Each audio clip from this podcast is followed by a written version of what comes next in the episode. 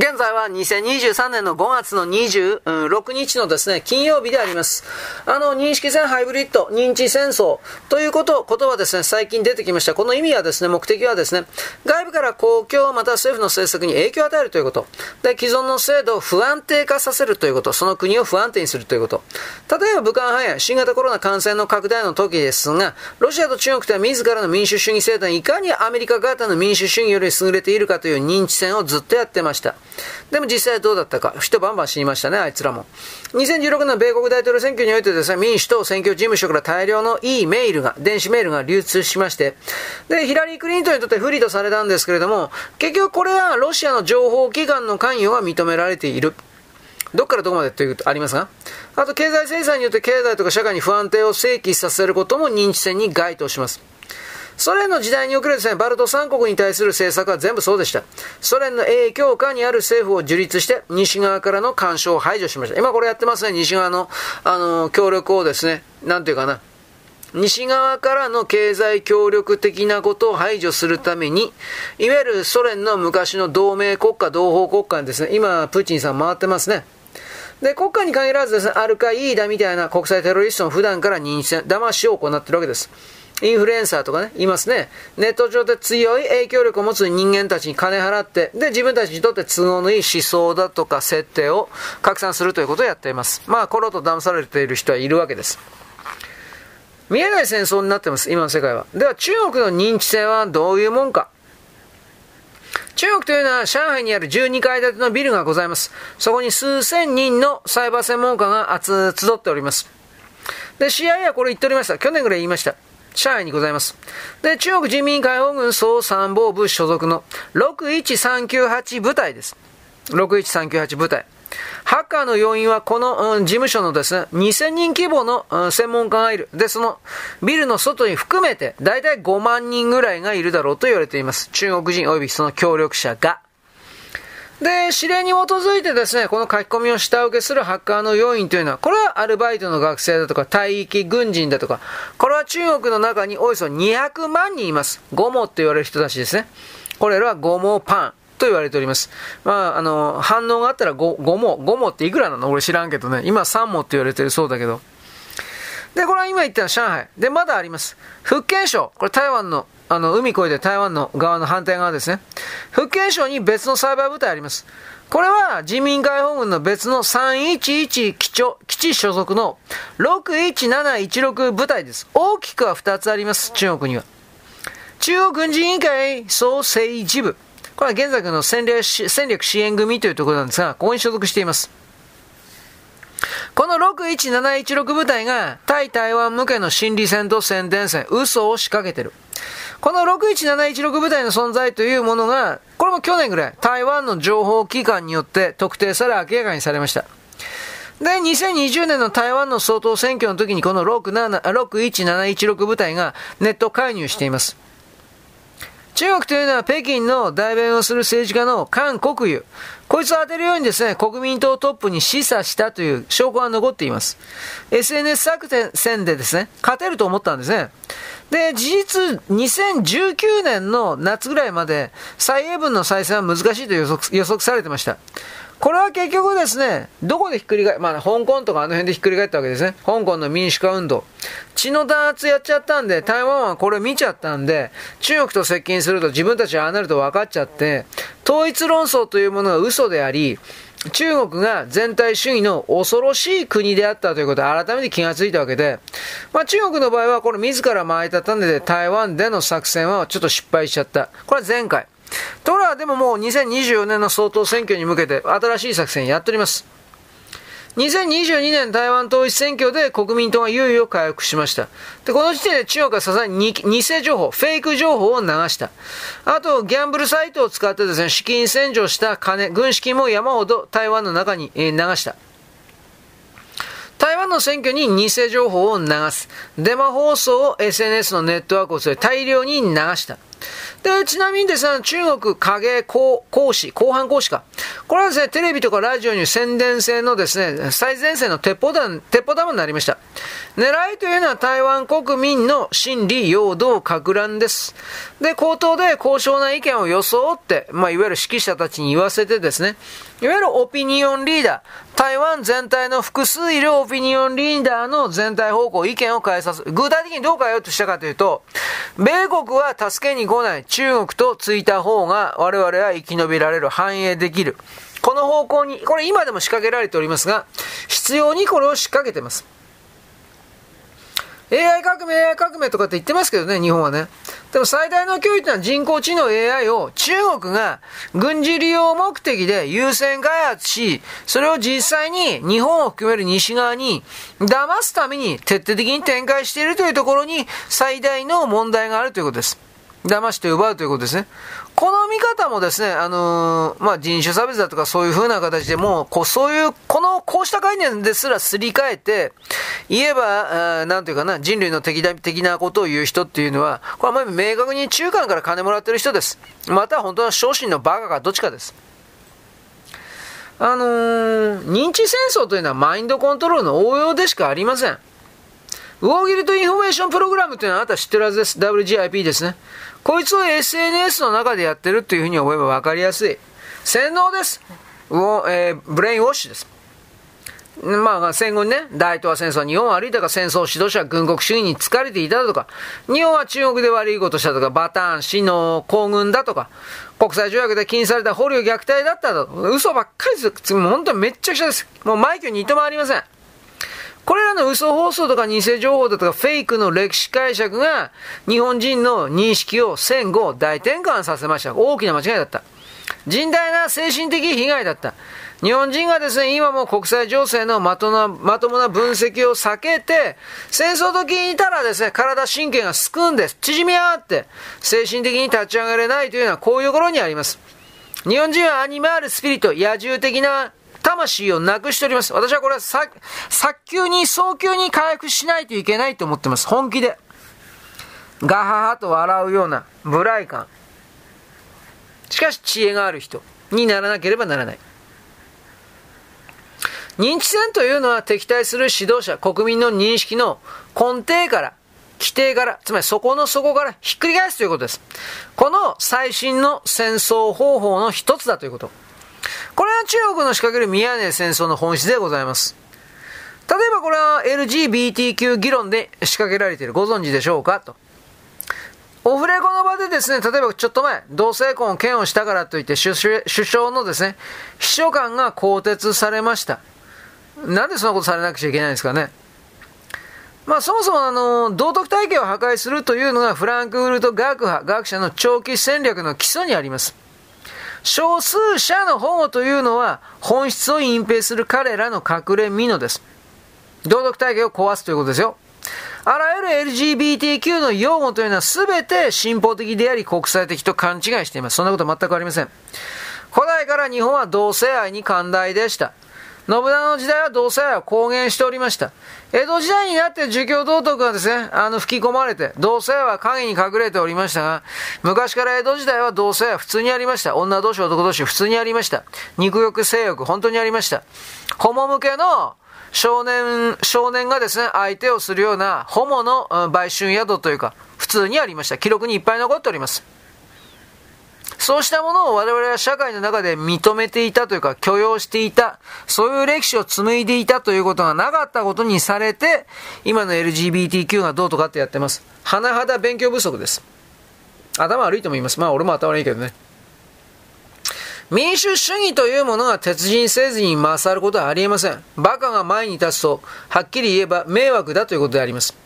プラトンが言いました。少数意見が正しいということは往々にしてあるが、大衆迎合主義というですね、大衆愚昧政治に陥りますと、純粋を求めるような追放の動きが、循環の動きがですね、突然湧き上がり、で、こういうことの結論として当時においてはソクラテスは死刑になったわけです。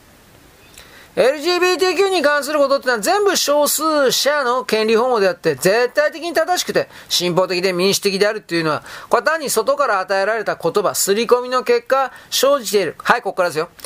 認知の誤りです。つまりこれが認知戦争なんです。検証しないまま、全部の問題をですね、大衆愚昧によって判断してはならんのです。それらの少数勢力を生かすことによってどれだけの外貨を稼ぐことができるのか。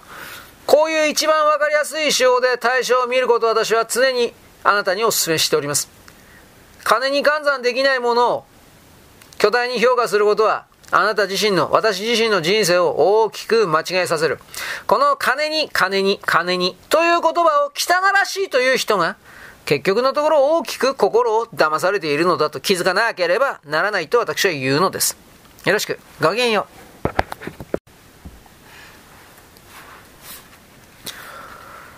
現在は2023年の5月の26日のですね、えー、っと、金曜日であります。認識戦、認知戦、認識、認識阻害戦争、ハイブリッド。中国が何やってんのか、日本人に対して強い強い洗脳工作を今でも仕掛けています。概念を構築する方法を変えさせる。というのがこの認知戦の究極の目的です。違う概念をそれとなくバレないように植え付けるということであります。それによって大衆世論というものを誘導して騙して、で、それがオピニオンリーダーに影響を与えるように仕向けるという手の込んだ作戦です。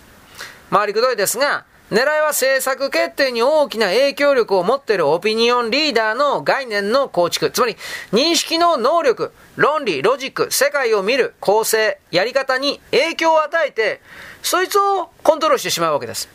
かつて関営米の用語においては影響力のある代理人だとか、自覚のない代理人という言葉がありました。それでそいつらを使ってソ連の宣伝に活用したわけです。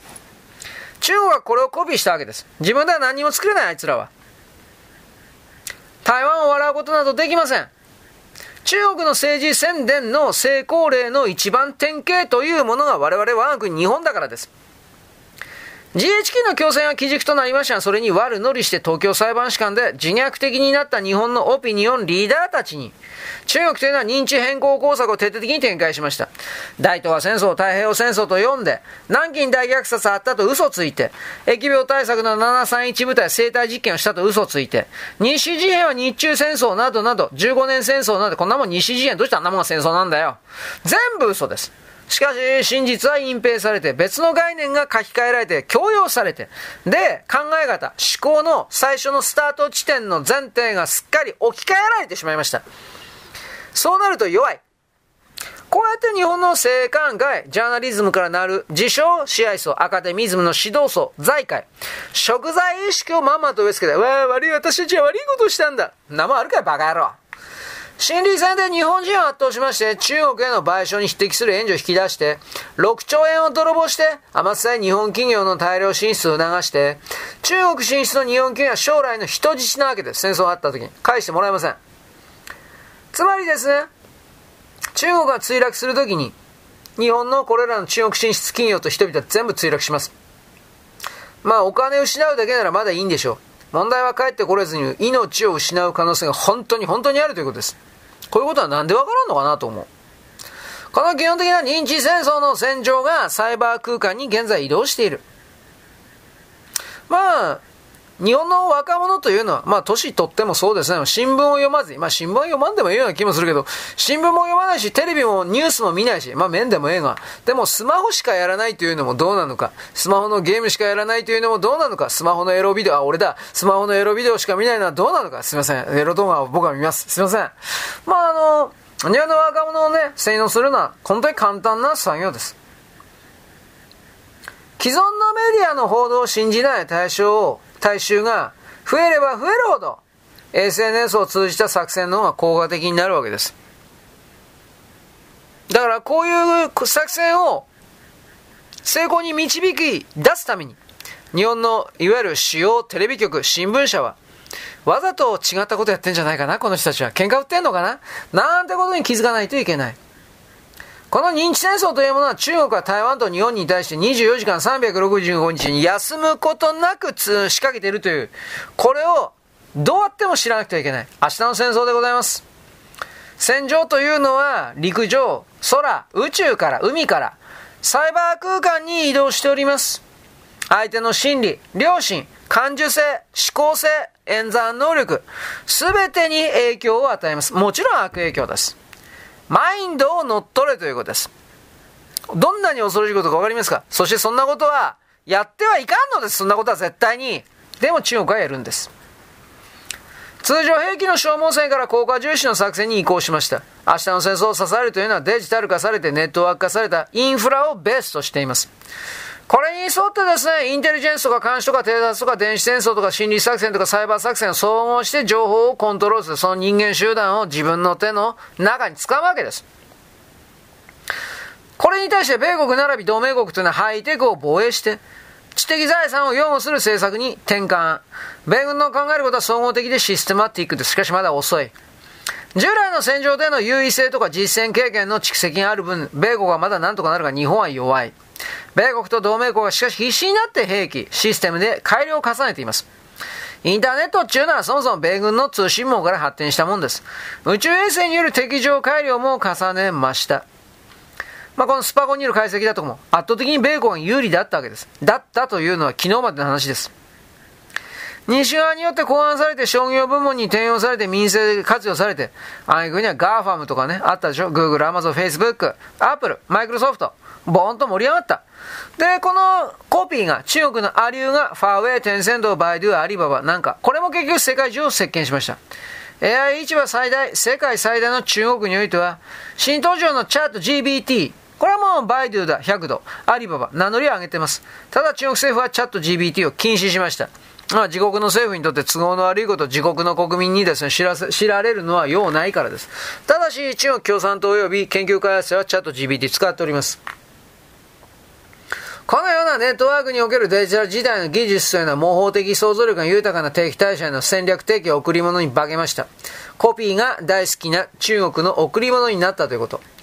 認知戦争というのは広範な文脈における情報戦、狭い意味に捉えると情報操作です。洗脳とも言います。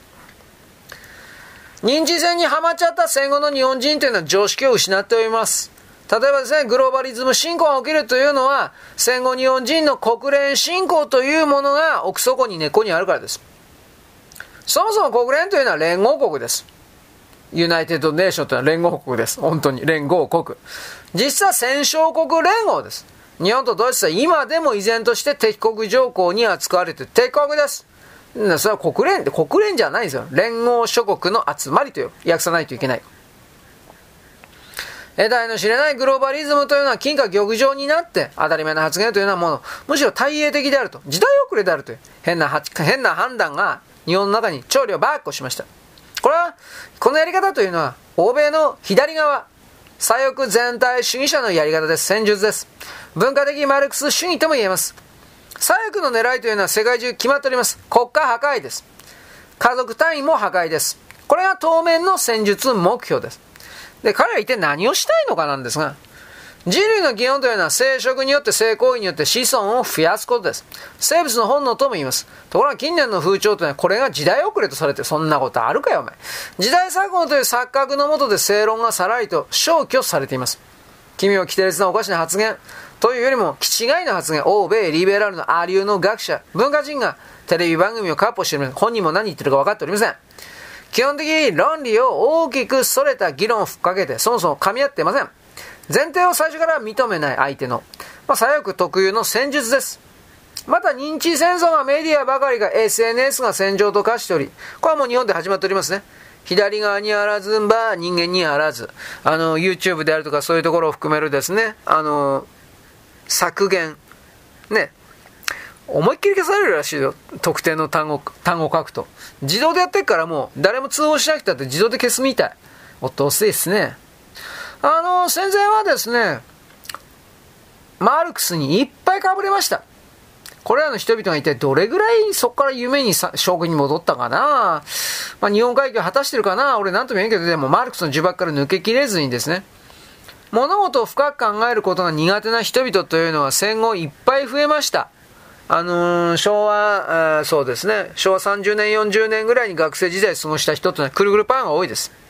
物事だから論理的に自分で考えることができず、マルクス主義的な、えー、書かれてあることを暗記しているだけの人たちだからという言い方をします。だから正気、正気の人ではないんです。気違い、狂気と言います。だからそこに、まあどうですかね。マルクス・シュイナーの言葉にどうして自分の存在意義をですね、求めることができたのか私はわからん。まあ、顔面にですね、嘘の歴史を信じる人は歴史の真実というものを正面から見ることはできません。本当のことを主張するとですね、歴史修正主義のレッテルを貼ってですね、お前の方が間違ってるとやりますが、じゃあ具体的にどう間違ってるかということに関して、この脳が真っ赤レッドの人たちというのは、反バック反発、対抗概念を出すことはできておりません。ないからです、そんなものが。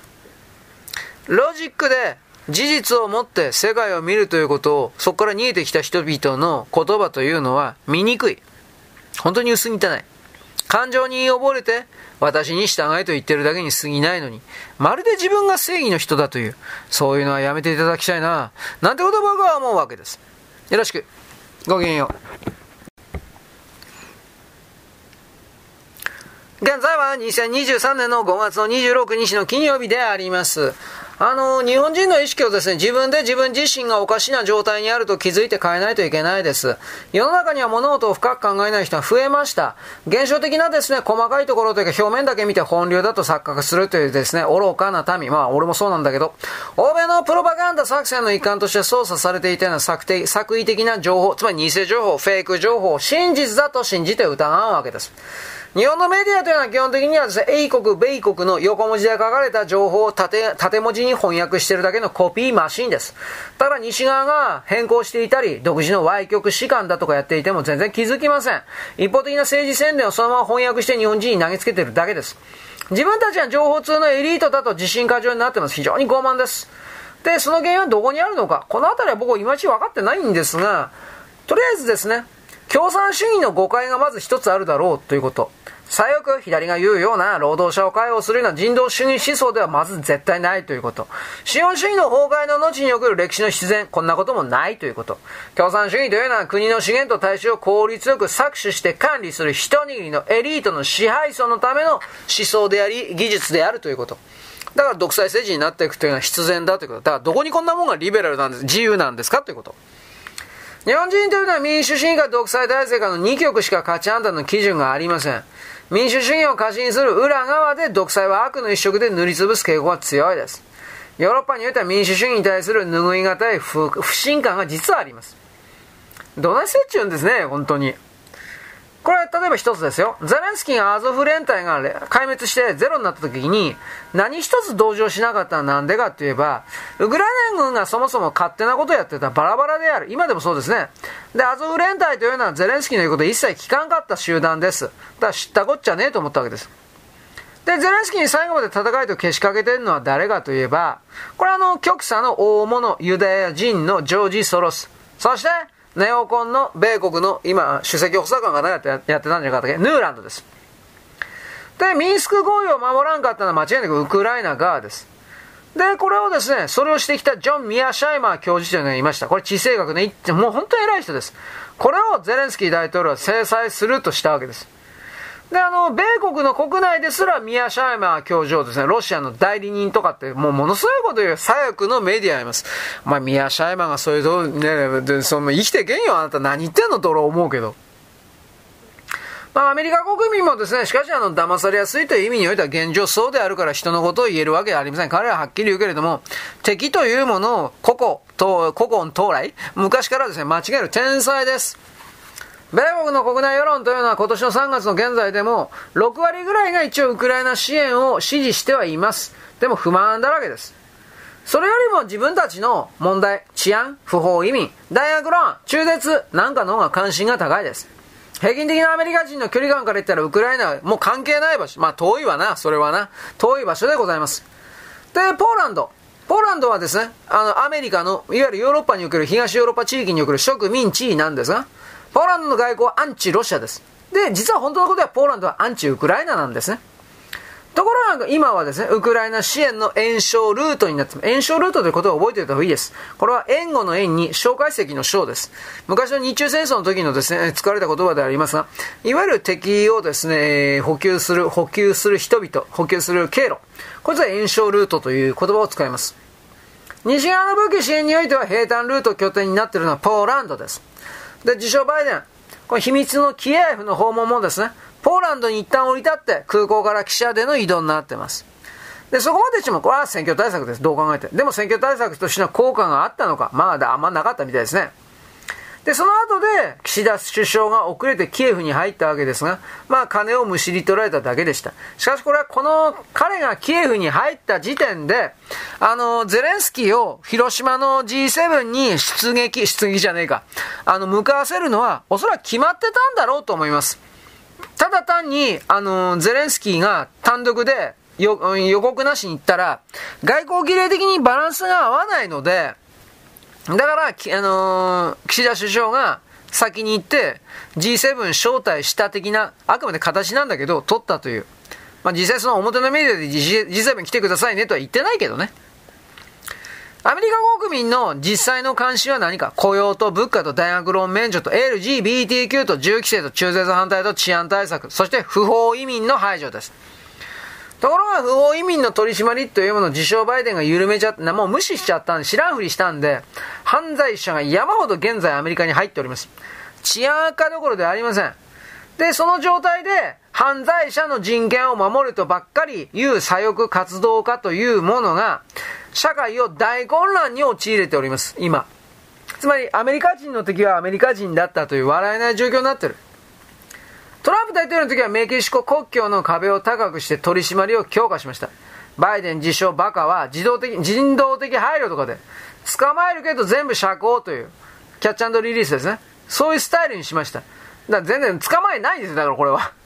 だから不法移民どころか、この結果、違法薬物の流入、カルテルギャングの米国内部における勢力の大拡大、人身売買、売春の横行、治安の悪化、中南米諸国の衰退国家安全保障リスク、めっちゃくちゃもう何もかも悪くなってます。不法移民の流入というのは自称バイデンになってから1000万人を超えました。大変なもんです。で、中絶反対に言うと女性の権利は侵害されるという妄想的な間違ったキャンペーンが、トランプ陣営におけるですね、中間選挙におけるジャンプアップ躍進を阻みました。これわざと出したんでしょうね、そういう言葉を。若い女性が民主党に入れたんですね、投票所に。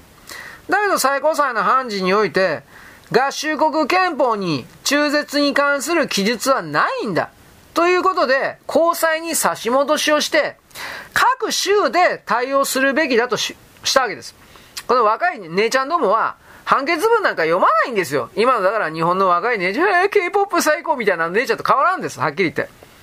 そもそも憲法なんか読まんのですよ、米国の国民だってさ。モブですね。モブ最高ですね。群衆です。中絶の権利を奪われたと勝手に間違えて誤解して、で、最高裁判事の自宅周辺でですね、違法な抗議活動だとかデモだとかやってました。うん報道出てましたね。アメリカだけだけど。まあ、脅迫だとか威嚇もやってました。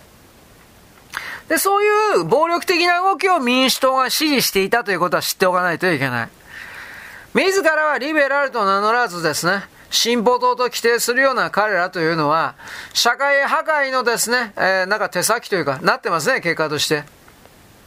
アメリカにおいては地方検察官というのは選挙で選ばれます。州の司法長官もそうなってます。この地方検察官というのはリベラル左側になるとたちまちその州の治安というのは大悪化します。犯罪者の天国になります。司法制度改革の名のもとに犯罪者に優しい対応をしています。というふうな、こんな感じですね。これがソフトオンクライムと言います。犯罪者優先。被害者は二の次というふうに現実になってます。今のアメリカ本当めっちゃくちゃですよ。まあ日本もそれありますね。なんか時々、今回のああ岸田首相をですね、暗殺未遂したあいつとかもですね、彼の立場を考えてみようとかでバカじゃないなんでそんなもんって考えなくちゃいけないんだよ、お前。試験しろ、あんなもん。と本当に思うけど、今回の長長野県長野市でしたっけ ?4 人殺しちゃったんですよね。間違いこんなもすぐ試験しないといけないんだけど、犯罪者の人権はとか、なんかどうのこうのとか言うと思いますよ。何、頭おかしいんじゃないかな、本当に。人殺しといて、それで、ね、僕大丈夫です。そんなもんは通るかよ、お前。と思いますが。まあ、義援金を送るやついましたね。あの山上とかね。頭おかしいわ。全米においてはこのような左側のですね、左派の検察官山ほど増えまして、今実は75人もいます。うわ、ゾッとしますね。で、この運動に関わる40億円ものですね、巨額な資金、つまり左派系の検察官を増やせというですね、運動をやってるのがジョージ・ソロスです。これはアメリカを内部から破壊しておりますね。これ何、何してんのかね、本当に。ジョージ・ソロスという言葉が出たらね、とりあえずアメリカを破壊している人、アメリカを破壊している組織というものをですね、指すときに、あいつはジョージ・ソロスだよ。というふうな言葉を使うというのは、ちらりと豆知識で覚えておいてほしいです。そのアメリカ人がですね、法の元の平等だとか公正だとか正義を訴えるというのは、何言ってんのあんた。というふうになるわけです。まあ、そもそもあのーまあ、自称バイデンというのはもう真っ赤ですからね、はっきり言うけど。赤いレッドバイデンとか、まあね、アメリカ人レッドバイデンとか言ってますね、本当に。あの、とりあえず、下院をどっちにしたって共和党がなんだかんだ言って抑えたんで、基本的にはジョー・バイデン、外交はまず、外交はとりあえず頓挫します。で、こっからは難しいんですが、ハンター・バイデンの犯罪行為とか、あれ、証拠付きでバンバン出てんだけど、あと外国から金もらったとか、バイデン一族というものいかに汚職が大好きな権力の亡者であるかということが暴かれてるんだけど、なかなかに下ろせませんね。この辺が、米国のですね、病というか、早く、早く下ろせあんな自主よ。と僕は外人ながらね、思うんですが、なっておりません。しかし、アメリカが自分自身で立ち直らなければ、西側というか自由主義体制というものは本当にもうあっという間中国にやられますよ。だから、あの、アメリカ悪い悪いと言わしか言わない、くるくるパンの老人たちに付き合ってるわけにいかんのですよ。なんとかアメリカ人に頑張ってほしいんですが、これは本当にどうにもならん。頑張れっていうぐらいですね。情けないけど。そして我々日本は日本人として自由民主主義体制における自由性を獲得するということの本当の意味をそれぞれの人が考えて行動しないといけないということでございます。よろしく。ごきげんよう。